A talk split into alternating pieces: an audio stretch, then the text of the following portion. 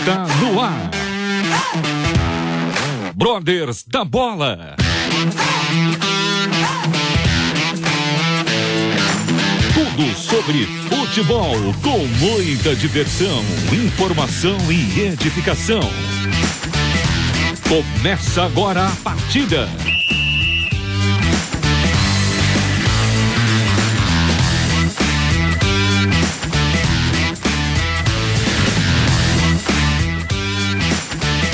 Boa noite, boa noite, ouvinte da Rádio Transmundial. Segunda-feira linda. Aqui em São Paulo, chuvosa, um pouquinho molhada, mas não deixa de estar linda. Hoje, 14 de março, 21 horas e 10 minutos, começa o Brothers da Bola. Eu sou Eduardo Casoni. Vamos bater um papo rápido, rasteiro, uma horinha falando sobre futebol, conversando com quem tem muito a contar. E hoje me acompanha nessa jornada o meu amigo de sempre, companheiro, sofredor, São Paulino que há anos não comemora um título decente. Tá, tô falando coisa, coisa que vale a pena. Tipo campeão brasileiro, assim como o nosso convidado da noite. Evandro Campos, fala aí, ô São Paulino. Fala, Du, boa noite, boa noite a todos os nossos ouvintes, boa noite de Nelson, nosso convidado. E não sei, não, tô entendendo, você. O Campeonato Paulista não é importante para você, é isso? Pelo amor Porque de Deus. o meu time é, é o time a ser batido. Eu Estamos falando não sei de- se você se lembra, nós, nós ganhamos do, do vice-campeão mundial ano passado. Viu? O nosso time é o time a ser Eu tô batido. falando de caneco, não de pré-temporada. Você não acha que Paulistinha é pré-temporada? Marcos Olivares, corintianíssimo. Ah, quando não é com a gente é. Quando é, com- quando é com a gente é, é o grande título, né? Quando é dos outros. Quando é dos outros a gente né, dá aquela né, aliviada, aquela diminuída. Mas como. Quando é- aliás, somos. O, o Corinthians é o maior campeão paulista da história, né? Exatamente, é o maior campeão É, paulista. então, e, e isso faz com que o título Então agora estadual foi importante. fique. impo- Exatamente. Quando Viu? alguém de Ah, peso bem. traz, né, tem esse, esse, esse número elevado de títulos aí, dá peso para aquele campeonato. É ou não é? Olha, Eduardo? eu vou ter que ir na contramão. Porque sabe aquele negócio? Quando você tem muito de uma coisa, você começa a desvalorizar ela, entendeu? Sim, a gente desvaloriza. Mas, por exemplo, mas você chega em casa, você come todo dia Filé mignon. filé mignon, cansa também. E cansa. Então, meu, como a gente tem muito paulista, ah, meu, vale nada. Põe o time reserva aí e tá tudo bem. É, e mesmo assim a gente ganha ainda. Mesmo assim, dá pra passar o carro. Bom, vou cumprimentar e apresentar para o nosso ouvinte o convidado da noite. Ele que foi meio atacante do maior clube do Brasil e do mundo. E Aliás, fez parte de um Isso, elenco. Guarani. Exatamente, Guarani. Parte de um Ele fez elenco. parte de um elenco histórico. É, e ele vai falar um pouco sobre, sobre esse certeza. time também. É, não, ele não jogou no Guarani da capital, não. Ele, ele, ele jogou no Guarani de Campinas, o Guarani verdadeiro. Ele também vai falar desse início. E rodou bastante, teve no exterior, vai falar tudo sobre sua vida, sua jornada de fé também. De Nelson, muito boa noite e obrigado aí por falar com os brothers e com a Rádio Transmundial. Obrigado. É um prazer estar falando com vocês, com o ouvinte. É muito legal estar batendo esse papo aí, falando sobre futebol, sobre a nossa vida com Cristo, né? Muito importante isso aí. Eu estou à disposição e é um prazer estar com vocês. Legal, nós que te agradecemos, de Nelson.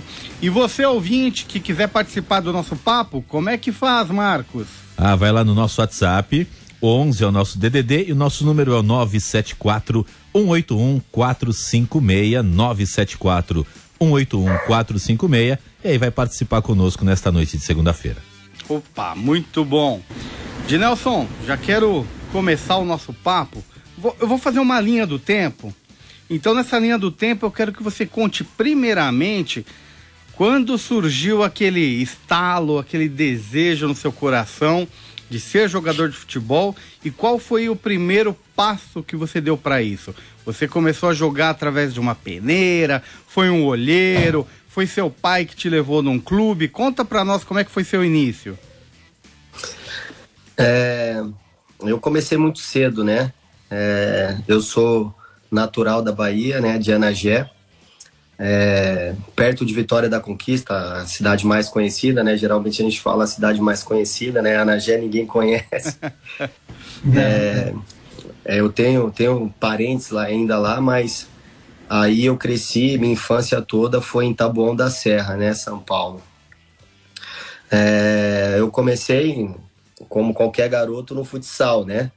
A maioria da minha geração começou, da minha geração para trás, e, e, vários jogadores, quando o futsal ainda é, revelava bastante. Hoje eu estou bem por fora, não sei como que tá, mas confesso que, que deve, deve ter caído, não tem mais aquela, aquela questão do futsal como tinha antes, né?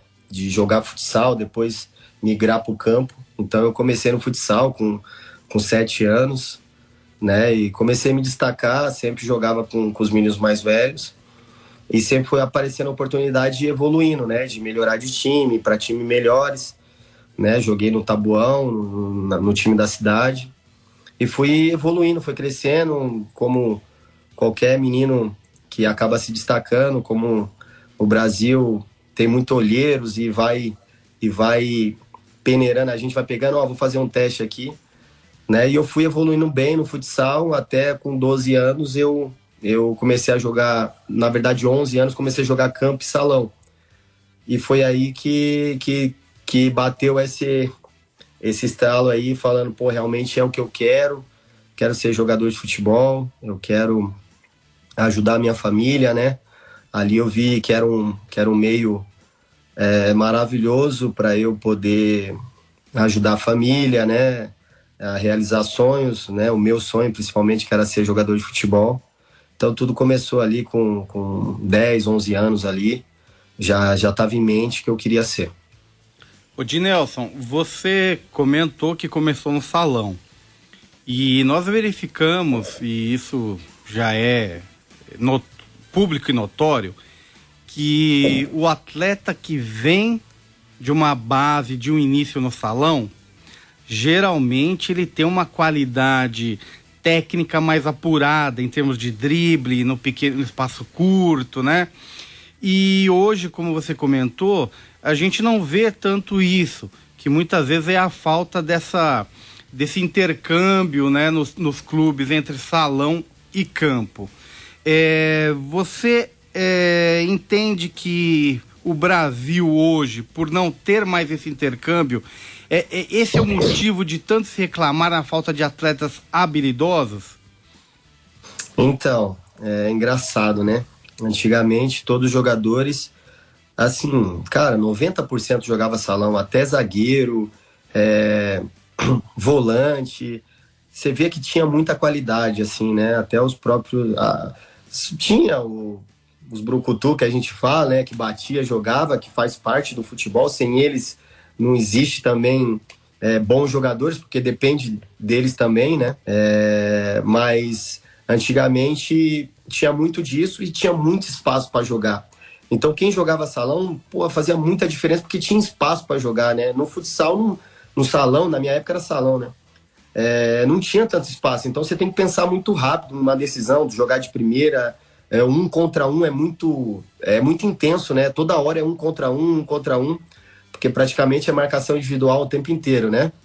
E hoje que precisa disso, né, que o, que o campo encurtou, tá jogando 30, 40 metros, aí o pessoal saiu um pouco dessa essa geração saiu um pouco do salão, né? O jogo os pais, né, eu acho que é o futebol começou a ser muito negócio, né, business, né? Então, porra, a molecada de 9, de 7, 8 anos que bate bem na bola, o pai já faz uma já faz é um levar pro campo, né?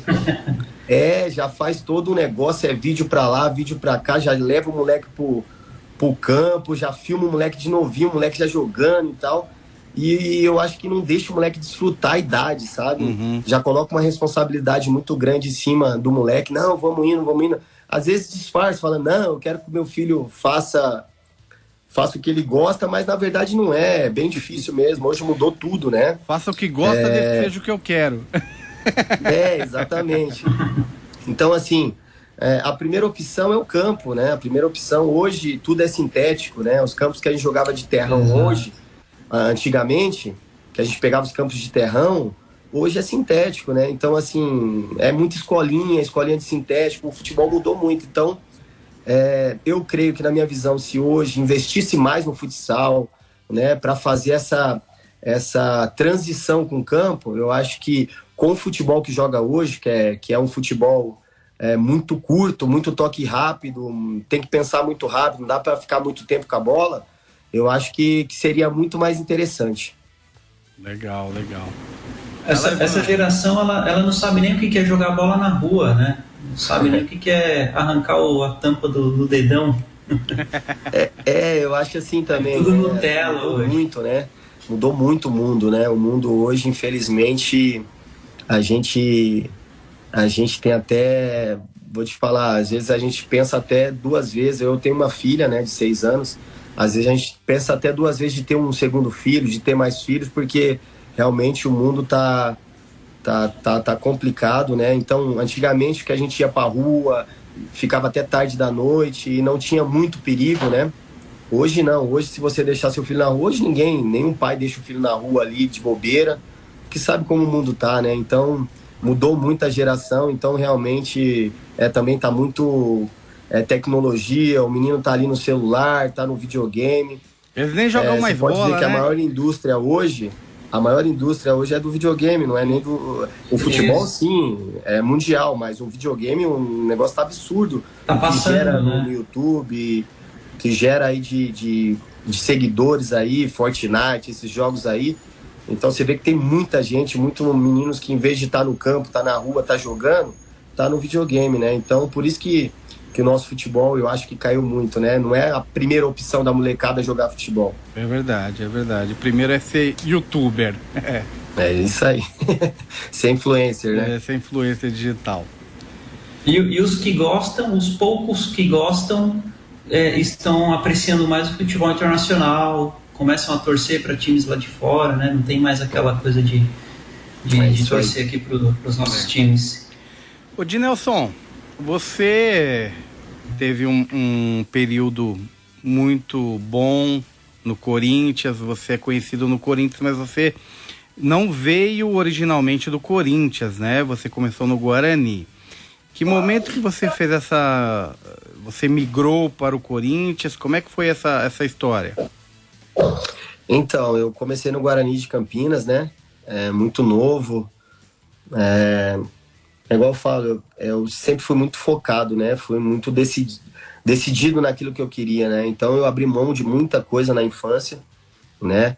Desde meus 12, 13 anos eu comecei a abrir mão porque eu queria muito, né? Queria muito ser, ser jogador, né? Via ali aquela época de 99, 2000, 2001, assistia muito e e o sonho era estar tá no, no, profissional, né? Então eu abri mão de muita coisa, né? A gente abre mão de muita coisa para conseguir nossos objetivos, principalmente no futebol, né? Que é um, que é um meio muito difícil, é, é, não é fácil chegar, né? E muito mais, e muito menos manter, né? Que é o mais difícil ainda.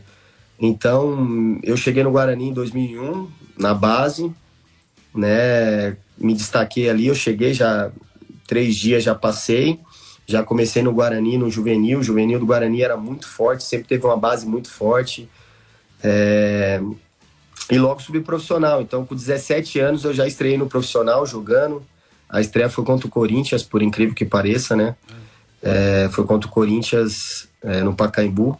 Tinha 17 anos ainda. Eu acho que eu fui o segundo jogador mais, mais novo. Agora já deve ter um monte aí de molecada já, mas o primeiro eu acho que foi o Jô, e segundo eu, né?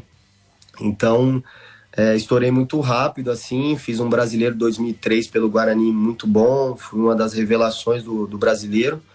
E logo em seguida fui pro Corinthians, né? E ali, novinho ainda, com 17 anos, né? Porque eu, a gente apresentava no comecinho ali de janeiro, dia 2, 3.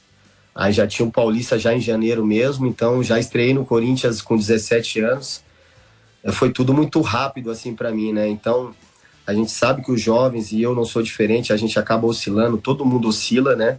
E, e às vezes é, demora um pouquinho para voltar, mas graças a Deus eu consegui, né, tão jovem assim, dar uma sequência no Corinthians, porém, Corinthians é Corinthians, né? Não é tão simples assim de jogar. No meu tempo também não era tão organizado assim igual era hoje, com CT, com tudo, né? Então. É, Nem de longe era isso, né? Tinha muito moleque bom, então assim, e cara, e poucos vingavam porque era muito difícil jogar e com a organização que o Corinthians tinha, né, não era tão simples arrebentar lá, né? É. Ô, Dinel, se te pagaram ou estão devendo ainda? Não, não, o Corinthians sempre me pagou certinho, nunca tive problema algum com o Corinthians em relação a isso aí. Ele, go fala, ele, né? ele, gosta de Quem criar fala, uma intriga. Olha. Gosta de. Não, de é olha, não, tá tudo em dia lá na, na Vila Sônia. Tá é, tá tudo na em Vila dia Sônia lá, né? não, ninguém deve nada lá no Morumbi. Tá, tá não, tudo, né? tudo ótimo. Daniel lá, óbvio tá, que eu digo. Lá a gente paga até jogador do Barcelona. A gente paga até pra jogador do Barcelona. Lá, é. Dinelson, você falou que chegou é, menino, estourou né, no Guarani e ele já foi pro Corinthians. Eu me lembro bem, eu, eu sempre frequentei Pacaembu, e eu me lembro bem de você jogando, e você sempre foi um meia, como a gente já falou, muito habilidoso. Então sempre se depositou em você é, muita expectativa de ser aquele meia rabiscador que ia para cima e que ia ser o cara vendido para o Corinthians encher cofre. Só que não foi bem assim. Você acha que o Corinthians, como acontece com muitos clubes, te lançou no momento que o time não estava tão é, recheado e isso prejudica o garoto? Porque coloca-se em cima do garoto toda a responsabilidade, assim como eu acho que colocaram em cima do Lulinha, colocaram em cima do Jô, quando ele foi, quando ele subiu e isso prejudicou. Então, é, será que isso teria impedido de você ir mais além no Corinthians? Então, cara, não é eu, eu vejo assim, né? É uma boa pergunta, porque geralmente a gente não tem espaço para explicar os detalhes do futebol, né? Às vezes é muito rotulado, né? É muito fácil chegar, ah, não deu certo, ah, é promessa, tal, tal, e não sabe a história completa, como é complexo você tá no, no, no futebol, ou menino ou não, né? É, eu falo assim, né? No Corinthians eu não fui, não, fui protagonista, né? Nunca fui protagonista no Corinthians, mas sempre que entrei, entrei bem no brasileiro, sempre fazia gol, a torcida pedia, principalmente em 2005 ali, depois da Taça São Paulo, né? A gente sempre entrava no brasileiro e fazia fumaça ali, até pelo, porque o time era muito bom. Mas a minha época, cara, era uma época muito difícil, né? Primeiro eu peguei uma época muito difícil, aquela transição de, do Corinthians de 2002, 2003, Fábio Luciano, Lee Edson, um puta de um time. Depois veio 2004, né? Aquele pacotão, veio muita gente, todo mundo fala daquele pacotão do Corinthians, tudo, né? É, mas fala, assim, praticamente ninguém deu certo ali, ninguém entre aspas, né? Eu me considero que eu dei certo porque eu fiquei no Sim. Corinthians e a maioria não ficou. Só eu acho que os remanescentes desse pacotão só ficou eu e o Fábio Costa, né? Por, por, os anos seguintes, né? seguinte. Isso. Ah, então, assim, aí depois eu peguei uma fase maravilhosa, que foi 2005, né? É, vários jogadores de nome, de qualidade, aquele time que realmente foi um grande time do Corinthians, né? Então, assim, tem, a, tem várias situações, né? Aquele tempo não era assim, pô, é, dava muita moral pra molecada, a molecada tinha que jogar, entendeu? Você tinha que, meu, é, cada dia mostrar o teu, teu potencial. Tu fazia um gol num jogo, é, hoje, vou dar só um exemplo, só invertendo os papéis. Hoje, se o moleque entra, faz uma taça São Paulo Bolso, o moleque já tá ganhando muito, já vai ser vendido, é cogitado muita coisa. Por exemplo, eu fiz gol na. Fui campeão da Taça São Paulo, fiz dois gols na final, né? Assim, jogamos muito, já tinha uma sendo revelado pelo Guarani, tinha tudo. E o pessoal sempre me colocava como eterna promessa, eterna promessa, eterna promessa, né? Hoje, o moleque, se for, fizer dois gols na final da Taça São Paulo, já tá vendido pro Barcelona né? Já sobe é. no time principal, já tem oportunidades. Então, assim, são situações, né? Eu falo assim, cara, eu sou um cara, graças a Deus, pelo, pelo que o Senhor me deu, sou muito realizado, não tenho problema nenhum, não sou frustrado com nada, encaro naturalmente as coisas que são colocadas, entendo que vários momentos eu poderia até ir mais, outros não, né? Mas, assim, eu acho que, que tem situações que, pô, na hora que poderia me dar uma chance, me dar uma sequência, eu não jogava porque tinha um cara de nome que às vezes o treinador não bancava. E antigamente o cara de nome jogava, entendeu? Aquele 2005, eu, eu, eu lembro que eu entrei contra o Paraná, fiz gol, né? Ganhamos o jogo de 3 a 2 eu fiz o gol da vitória. Pai Sandu Pai tava Sandu. perdendo o jogo, eu entrei e fiz gol.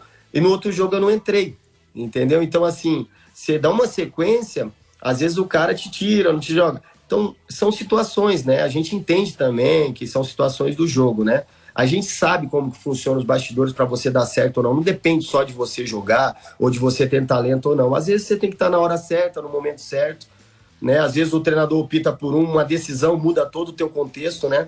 Sim. É... Eu, quando eu volto do Paraná, que eu faço uma Libertadores pelo Paraná, uma, uma Libertadores que me, me deu muita moral no cenário nacional, assim eu estava numa sequência boa, acabei machucando, né? Ali eu estava praticamente negociado com o Shakhtar, né? Tinha muitas coisas, Roma, Shakhtar, é, o próprio Flamengo, e acabei machucando, né? Então, assim, são N fatores para o cara estourar ou não, né?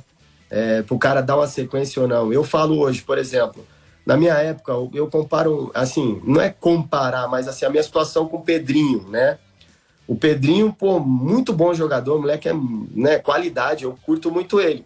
Mas veja as oportunidades que ele teve numa situação de Corinthians e que eu tinha no, numa situação de Corinthians de decidir, entende? Sim. Muito mais oportunidades. Por quê? Porque o mercado mudou, né? Uhum. Então, assim, no meu tempo tinha muito jogador bom, cara. Não era tão simples você jogar, entendeu? Se olhava pro lado, tinha Carlos Alberto, tinha Roger. Se olhava pro outro time, tinha, tinha Alex, né? Meia, tinha é um Danilo do outro lado de São Paulo. Cara, era Exato. muito forte, cara. Então, assim, hoje os caras me param e falam, cara, você jogou muito, você foi muito craque e tal. Eu falo, caramba, mano, calma, não, não foi assim.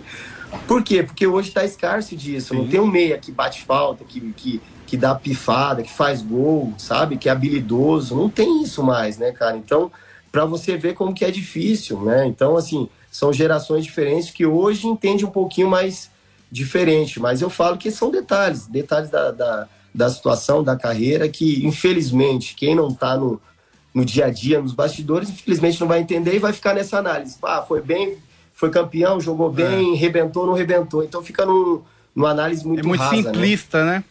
Muito simplista, é. exatamente. Eu, eu era um daqueles que ficava esperando quando você não saía jogando, que você entrasse, porque eu sabia que você fazia é, fumaça. E você era um Denilson mais pela direita e, e que quando entrava a gente sabia que ia ter drible. Que, tá que é a mesma coisa que o São Paulino. Ele reclamava, ele, era, ele pegava no seu pé, pra falar a verdade. Ele tá inventando isso daí. É. Mas, Mas é normal. É isso parte. aí. Bom, vamos dar um pequeno break aqui no Brothers da Bola, que hoje entrevista de Nelson. Foi meio atacante, com passagem por Corinthians, passou pelo Ceará, passou pelo Red Bull, passou pelo Paraná e outros clubes. Vai contar aí um pouco mais dessa história no gramado e também a sua história, sua caminhada de fé. Daqui a pouco voltamos com mais Brothers da Bola. Brothers da Bola.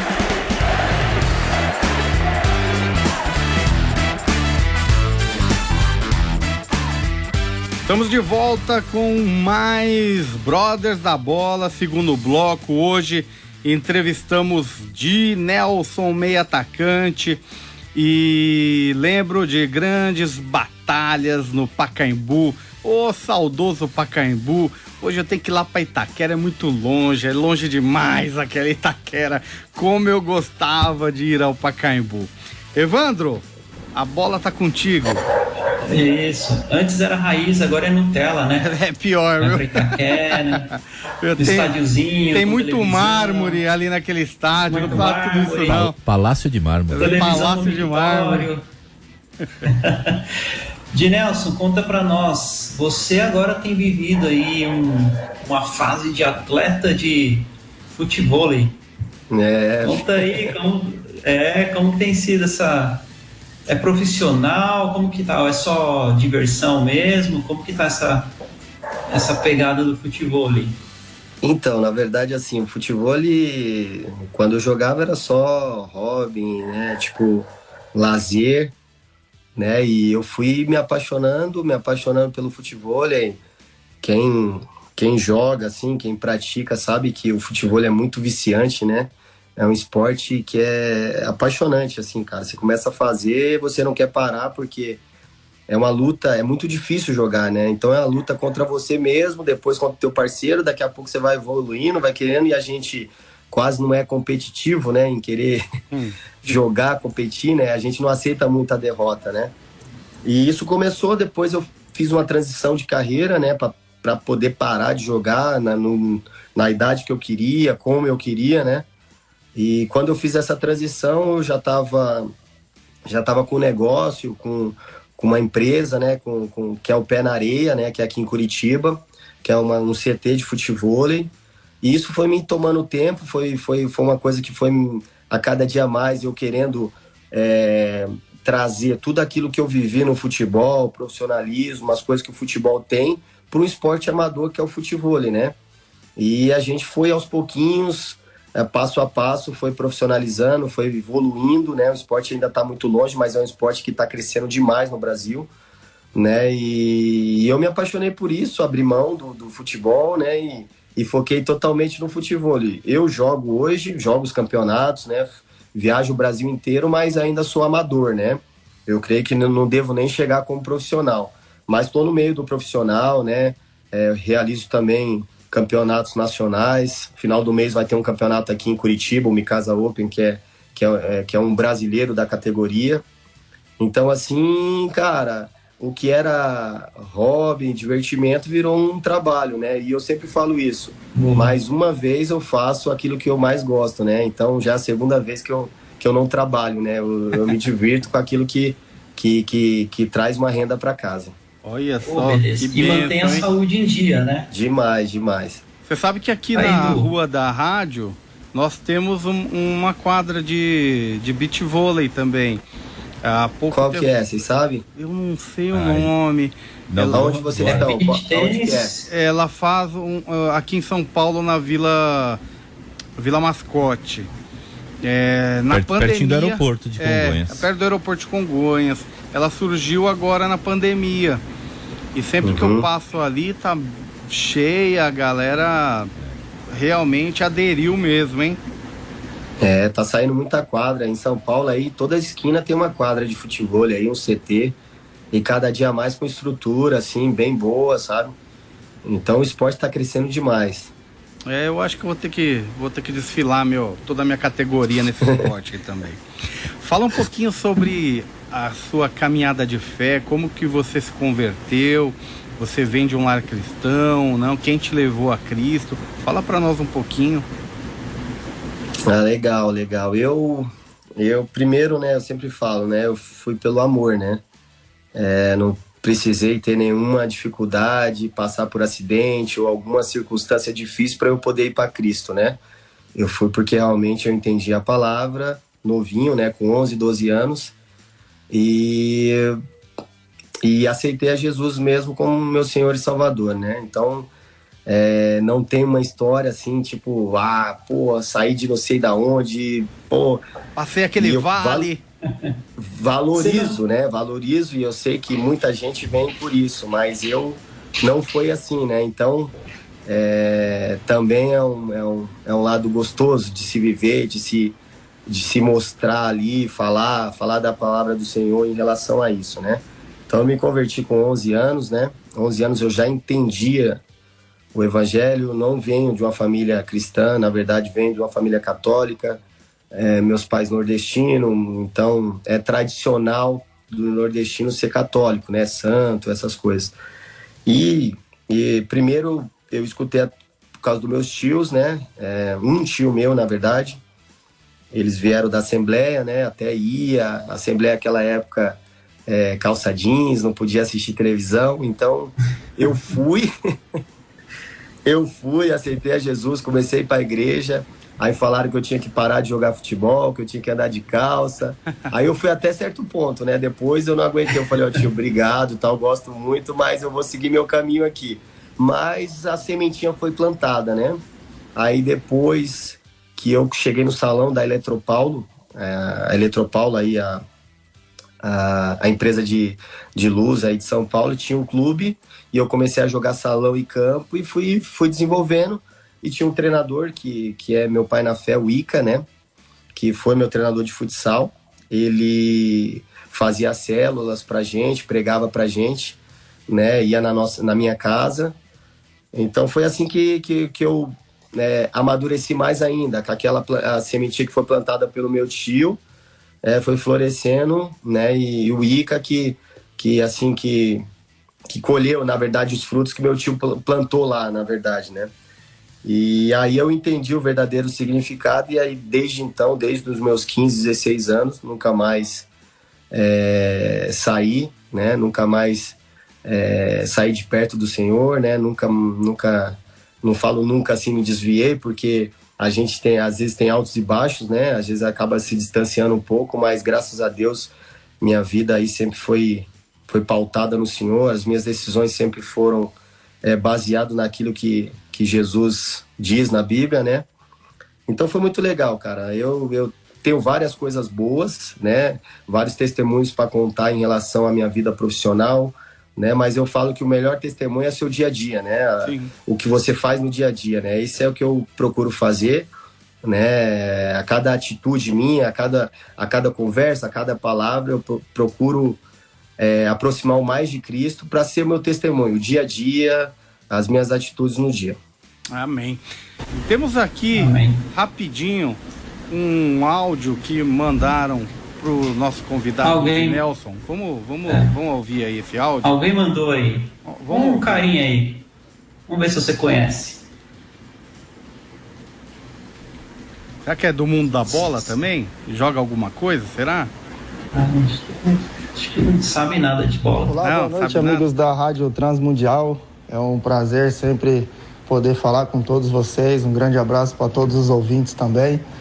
É, hoje um, uma noite especial, uma participação especial do grande de Nelson, meu amigo, meu irmão, um cara que, que me ajudou demais no meu início de carreira, desde lá das categorias de base do Guarani, responsável por ser um dos primeiros a me apresentar o Evangelho de Jesus.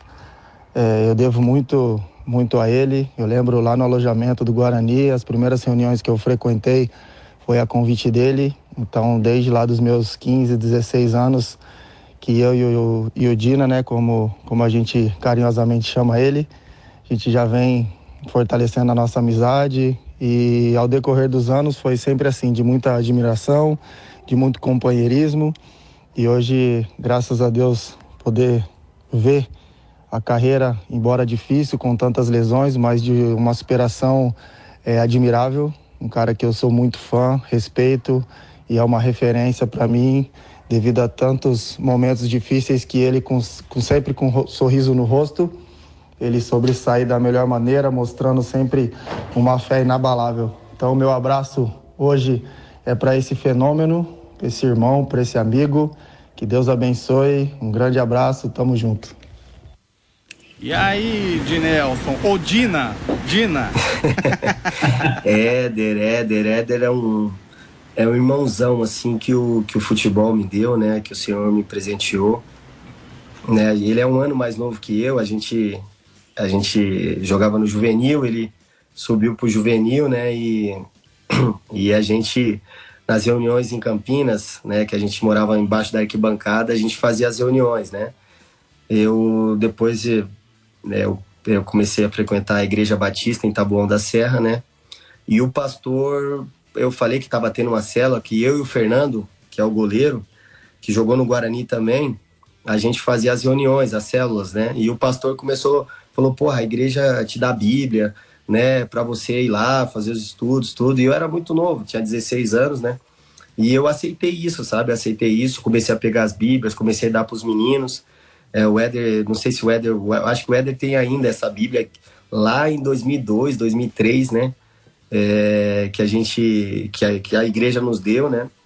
Então é muito legal. O Éder é um grande irmão, assim, um menino maravilhoso. A gente tem uma amizade, assim, de irmão mesmo, sabe? Nunca perdemos o contato.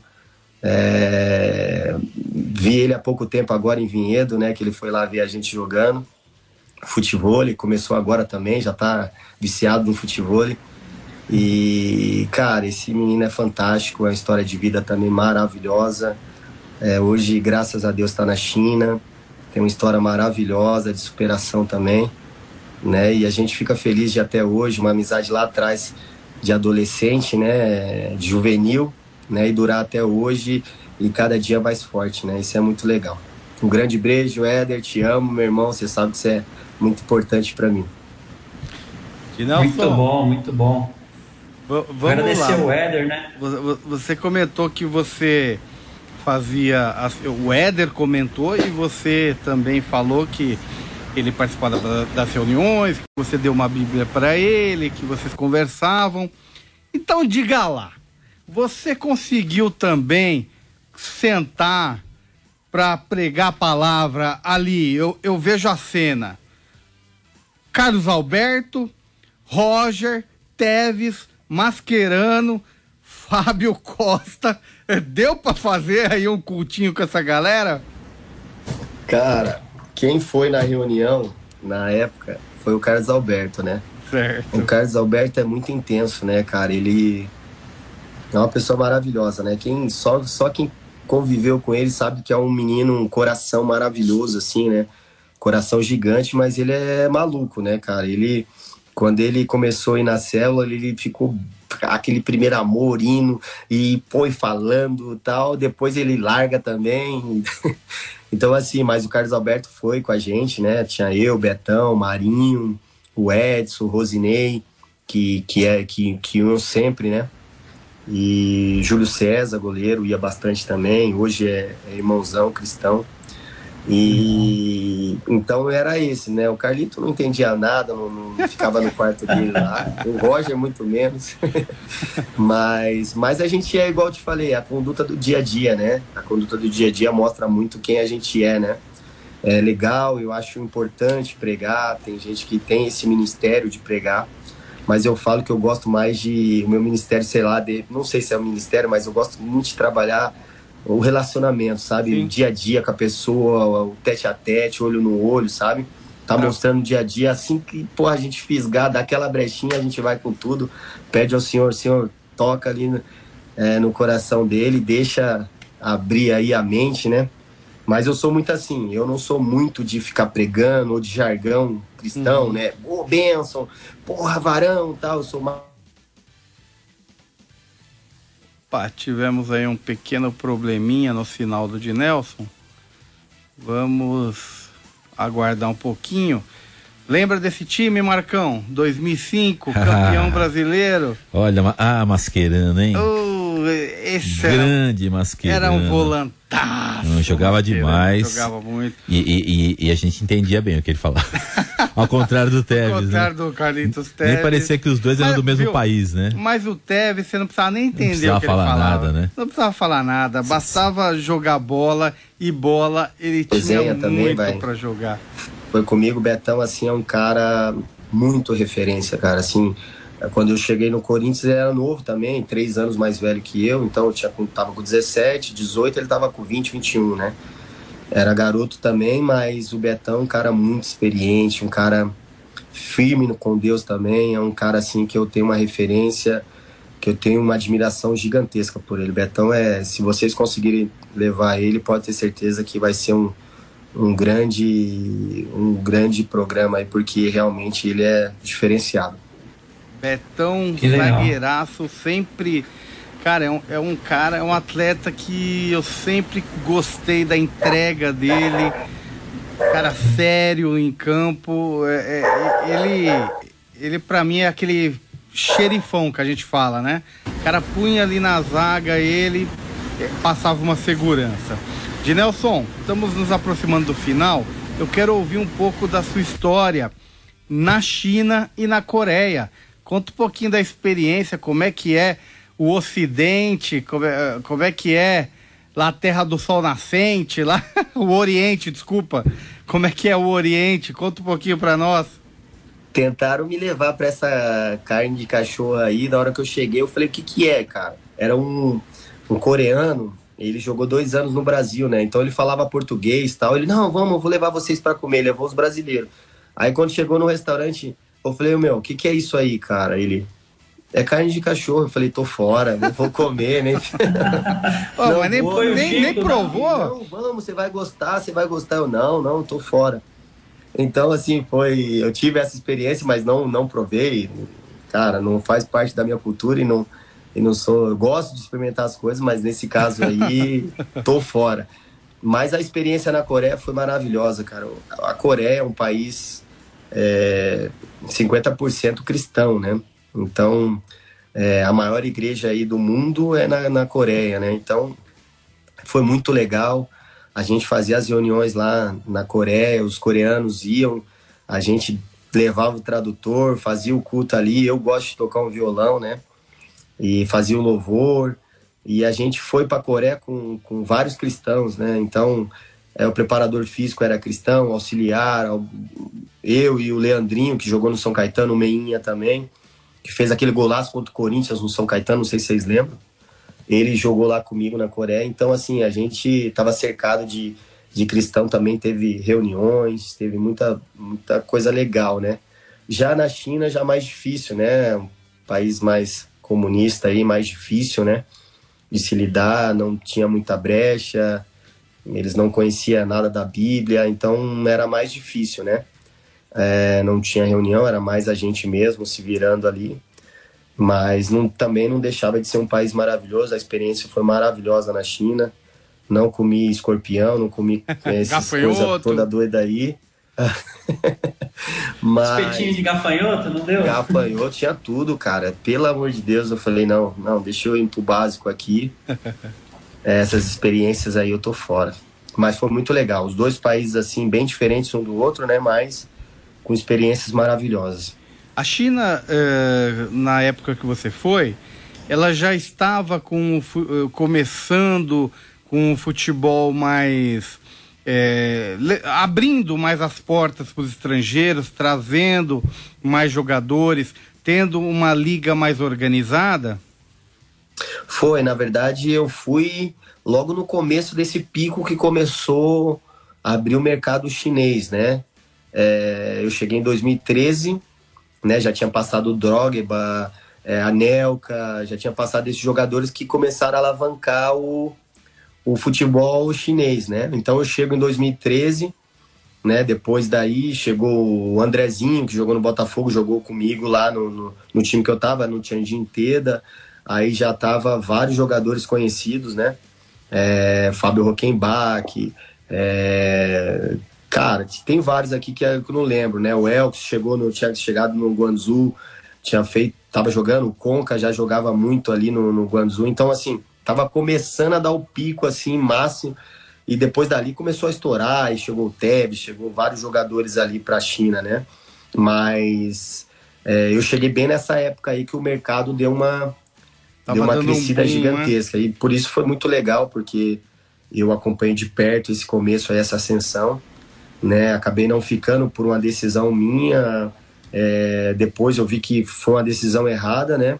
Tive a possibilidade de voltar para o Flamengo com o Mano Menezes, que, tinha que a gente tinha trabalhado no Corinthians. E acabou que não deu certo, acabei saindo e fui parar no Ceará, né? Então você vê, são decisões que você acha que é certo e acaba sendo, sendo errada ali. Eu acho que se, se eu não tivesse saído da China, eu estaria lá até hoje. Bom, Dinel. Legal. Ô Du. Oi. Antes de, antes de finalizar, deixa eu mandar um abraço pro Éder, né, que mandou para nós esse, essa mensagem aí pro Dinelson, nosso irmãozão aqui, o Éder tá sempre conosco e, e também graças a ele a gente pôde fazer o contato com o Dinelson, né, agradecer e mandar um abraço para ele, que tá aqui pertinho, a gente vai marcar um cafezinho logo logo, antes dele voltar para a China. É isso aí. Diz, um, diz uma coisa, Dinelson, é, eu tenho duas perguntas importantes. Eu queria só que você falasse sobre como você lidou com a contusão foi uma contusão séria no joelho, né? Como é que foi esse processo? Mas eu acho que mais importante é você me responder é se o Palmeiras tem ou não mundial. Essa é mais importante. ai, ai, o joelho já tá sarado, porque ele é, ele é, ele é fera no futebol e o joelho já tá bom. Segundo os coríntios. É, segundo os coríntios, mundial, não, né? cara. tá certo, então. Mas. Pode falar. Pode, pode falar, não, pode falar. É, a questão do joelho foi capital para você interromper a carreira? Foi, foi. Mudou muita. Na verdade, mudou muito a minha carreira, né? É, tanto é que eu machuquei numa quarta-feira na Arena da Baixada contra o Atlético Paranaense. E no sábado, né, eu, eu tava é, com os exames médicos tudo pronto para ir pro Shakhtar. Ia eu e o William, né? Só que o William tava mais em evidência e eu tava ali na, né, mais por trás ali, porque tinha sido uma negociação mais, mais nos bastidores, né? E ninguém sabia, eu ia é, depois que eu ia fazer os exames médicos, aí eu ia acertar e ia ser passado para a imprensa, né? Então, para você ter uma noção como que ficou, né? Então, é, eu machuquei na quarta, no sábado eu estava com praticamente com o contrato certo aí para ir pro Shakhtar da, da Ucrânia, né? Mas, cara, eu vejo isso, é o que eu falo, eu até postei uma foto, eu tenho 10 cirurgias no joelho, né? Meu joelho é todo cortado, é, praticamente a configuração do joelho, eu falo, é toda mudada, né? Hum. Mas eu falo, eu sinto muitas dores, né? Hoje eu acostumei com as dores, né? É, mas mudou totalmente o rumo da minha carreira, né? Porque foi uma lesão que, infelizmente, os doutores nem cogitavam eu voltar a jogar futebol, né? É, de três, de quatro ligamentos de joelho eu rompi três, né? Então, por um, não, quase o médico falou que tinha que amputar a perna, né? Então foi uma lesão muito grave que, que infelizmente atrapalhou demais. Eu demorei quase quatro anos para voltar a jogar em alto rendimento. Então, você passar quatro anos na luta, dificuldade, só Jesus mesmo na, na causa, né, para poder é, te deixar em pé né? Mas hoje, contando para vocês assim toda a experiência que eu vivi, né? Eu sou muito grato a Deus pela essa oportunidade de viver algo que eu coloquei até no Instagram tão incrível, né?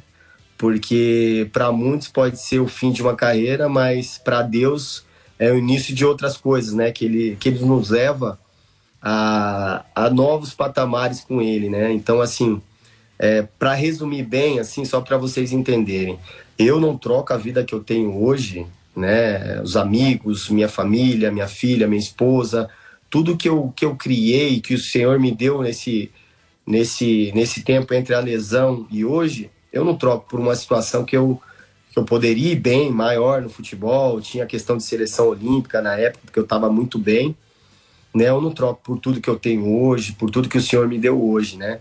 Então eu também agradeço a Deus por tudo que eu estou vivendo, por tudo que eu vivi, por essa oportunidade. Parece ser meio estranho, mas o Senhor foi muito bondoso comigo, né? Então foi uma oportunidade maravilhosa. Deu assim, é porque todo mundo acha que o sucesso, né, é só você estourar no futebol.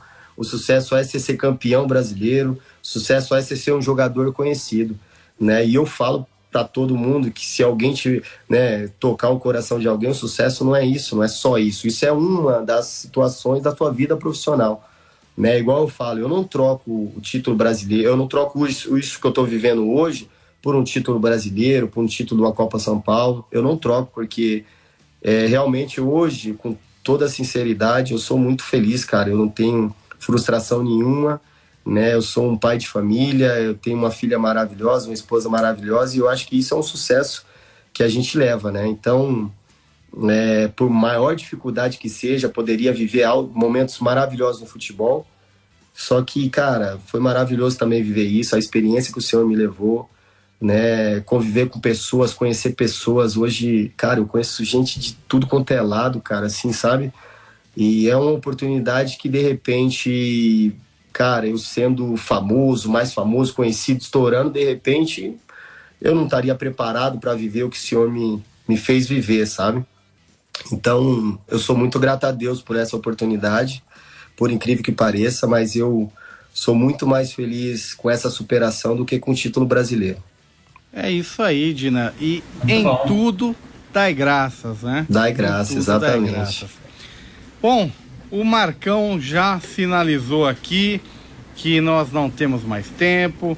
O Marcão, apesar de corintiano, não quis roubar nem um minutinho do, do próximo quadro. Ele disse que Hoje tem não. que ser certinho. A gente roubou muito nas outras é, semanas. É, nas outras semanas. Dinelson, quero te agradecer imensamente ter nos atendido aí, ter conversado com os brothers da bola, com os ouvintes da rádio. Foi uma benção esse papo contigo e espero que tenhamos outras oportunidades para conversar um pouco mais. Legal, cara. Obrigado vocês pela oportunidade.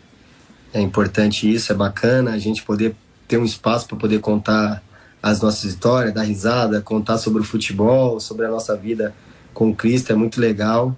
E obrigado vocês pela oportunidade, espero que tenham gostado. Bom, Foi muito bom. Te agradecer também, de Nelson, brigadão. E a próxima vez que estiver aqui por Vinhedo para jogar um futebol, dá um alô que eu teria o prazer um café, de ir lá. Levar você lá, pô. Fazer Isso, uma aula lá pro Serraninho, ó. Serraninho. Com certeza. Viu? Vamos lá tomar um café. Viu? Olha, Estarei lá. Você tem certeza? E te cornetarei. Não, meu, você dá aula pra esse rapaz, meu amigo, você vai sofrer, viu, meu? Você vai sofrer, porque é, é ruim de bola.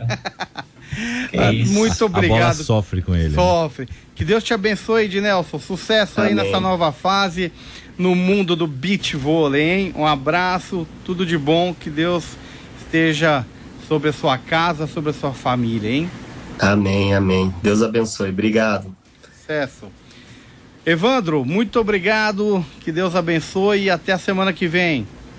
Valeu, Du. Boa noite, obrigado a todos, foi um prazer. Marcão, aquele abraço. Valeu. E você, ouvinte da Rádio Transmundial, foi um prazer estar contigo mais uma noite de segunda-feira. E espero vocês na próxima segunda-feira, 21 horas, com mais Brothers da Bola. Uma ótima semana, fiquem com Deus e não esqueça, continue aí ligadinho na programação da Rádio Transmundial. Fui!